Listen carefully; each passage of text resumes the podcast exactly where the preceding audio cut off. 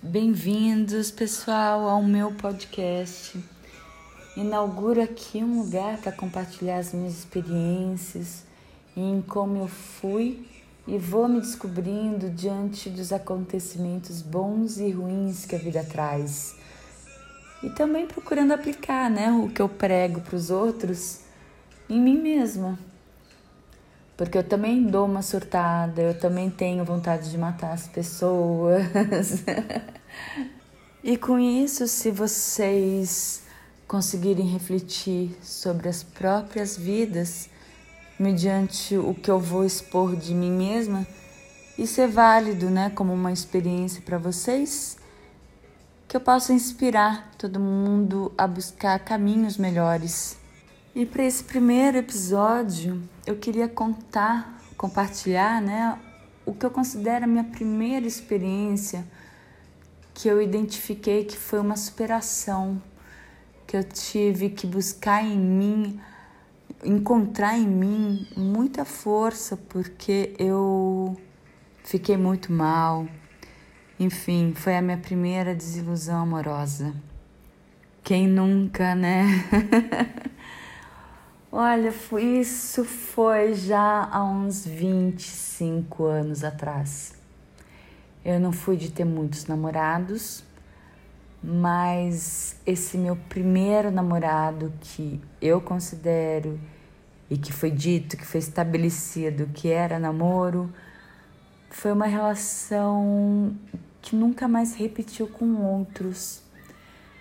Eu brinco com as pessoas de que eu tive a sorte de já ter vivido um amor e o azar dele ter sido meu primeiro, porque isso serviu como um modelo que eu queria e que eu automaticamente levava para os outros relacionamentos e que eu não tinha.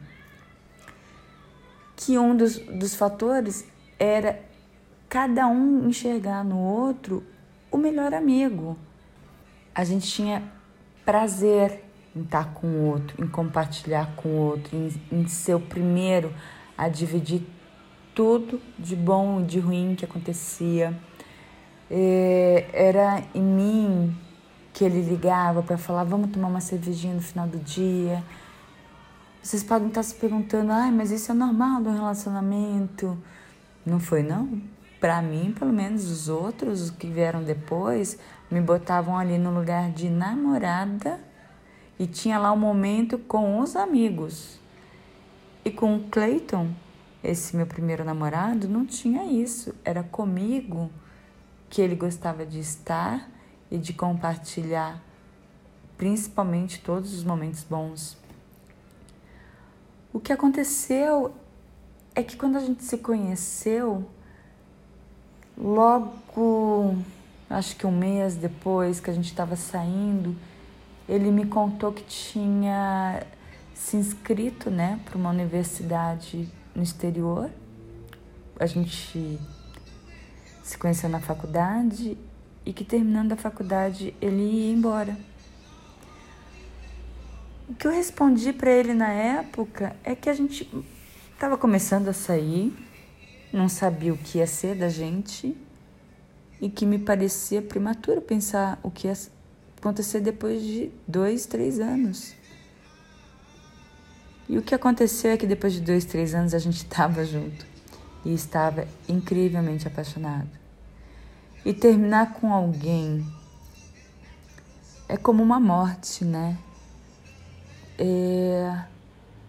A pessoa não está mais lá e você sabe que ela está em algum lugar, só que ela isso traz uns, pelo menos para mim, trouxe um sofrimento muito grande, porque imagino eu que se ele tivesse morrido, talvez a nossa condição para superar seja diferente, porque a gente não resgata mais o que não vai existir de fato. O nosso inconsciente, ele entende isso. A gente pode sofrer, a gente pode chorar, mas no fim a gente sabe que a pessoa não volta. Para mim era difícil saber que ele existia e preferiu não estar comigo. Eu, lógico, na época fiz de tudo para ele ficar, ele não ficou. É, eu quis ir junto. Ele falou que não podia se sentir responsável por alguém, afinal. A gente era moleque, recém-formado de faculdade, ele tentando trilhar o caminho dele, Durango, eu também. O que, que ia ser? Aqui, e, e, e ele estava certo. Escolher aquela universidade na, fora do Brasil foi escolha dele. E quando ele me respondeu isso, que ele não podia se sentir responsável, veio um estalo assim para mim do tipo, cara, esse não era meu sonho. Eu amo ele, mas eu teria escolhido essa, esse lugar, essa faculdade, essa universidade? Enfim, ali eu comecei a aceitar o fim. E eu que já sou magra, né? Perdi 5 quilos, os amigos preocupadíssimos. E fiz o básico, a lição de casa de quem leva um pé na bunda. Fui sair, fui conhecer outras pessoas, fui beijar na boca e nada dava certo. Quanto mais pessoas eu conhecia para me relacionar, mais eu queria estar com Cleiton. E aí eu fui respeitar meu tempo. Eu falei assim, eu tentar esquecer dessa forma faz com que eu sofra mais, porque eu estou tentando substituir alguém desesperadamente sem processar esse momento. Eu preciso ficar bem, em paz comigo, para ficar aberta de novo, para amar alguém. Porque o que me surpreendeu muito na época é que no primeiro fim de semana que a gente terminou, que eu não fui para casa dele, porque durante três anos, todo fim de semana, eu ia para casa, fazia a minha malinha e ia para casa dele, passar o fim de semana com ele. Então, no primeiro fim de semana que eu não fiz isso, eu não consegui dormir. E chorava, chorava, chorava, não comia já, né, também. E aquilo me deu um estalo, eu falei assim, cara, eu não tô conseguindo ficar na minha própria casa. Tá errado. Como é que eu não consigo dormir aqui é minha casa, aqui é meu lugar? Né? Como é que eu posso querer estar tá lá? Não. Deixa eu me ambientar aqui. Deixa eu começar a gostar de ficar aqui. Deixa eu começar a gostar de dormir na minha cama. Deixa eu gostar de mim. Isso foi essencial. E que eu fui fazendo na época, ainda moleca, nem de longe perto de ser terapeuta. E terminei, isso foi. Eu lembro que foi outubro, novembro que a gente se despediu. E em dezembro eu fui procurar algo para me animar, porque pelos métodos né, tradicionais eu não estava conseguindo me restabelecer. E o que, que são os métodos tradicionais? sair com os amigos, conhecer gente nova, beijar na boca, nada disso estava me fazendo feliz ou esquecer ele. O que eu aprendi ali é que me botar um desafio completamente novo é que foi o interessante para mim. Ainda que eu não tivesse substituído Clayton por um outro amor, eu tenho encontrado algo que realmente me animou, que me entusiasmou, foi a puxada de corda para me, sair, me fazer sair daquele buraco. E assim eu escolhi ir viajar para a Índia, sozinha. Foi a minha primeira viagem internacional e eu já fui logo para a Índia e sozinha.